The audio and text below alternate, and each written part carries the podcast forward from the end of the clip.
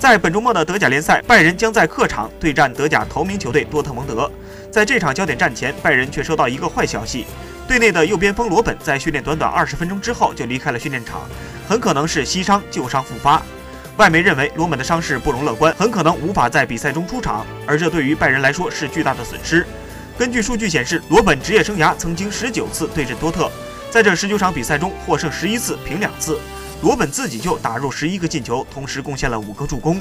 同时，根据德国媒体的消息，罗本如果无法出场，格纳布里将会取代罗本的位置出任首发。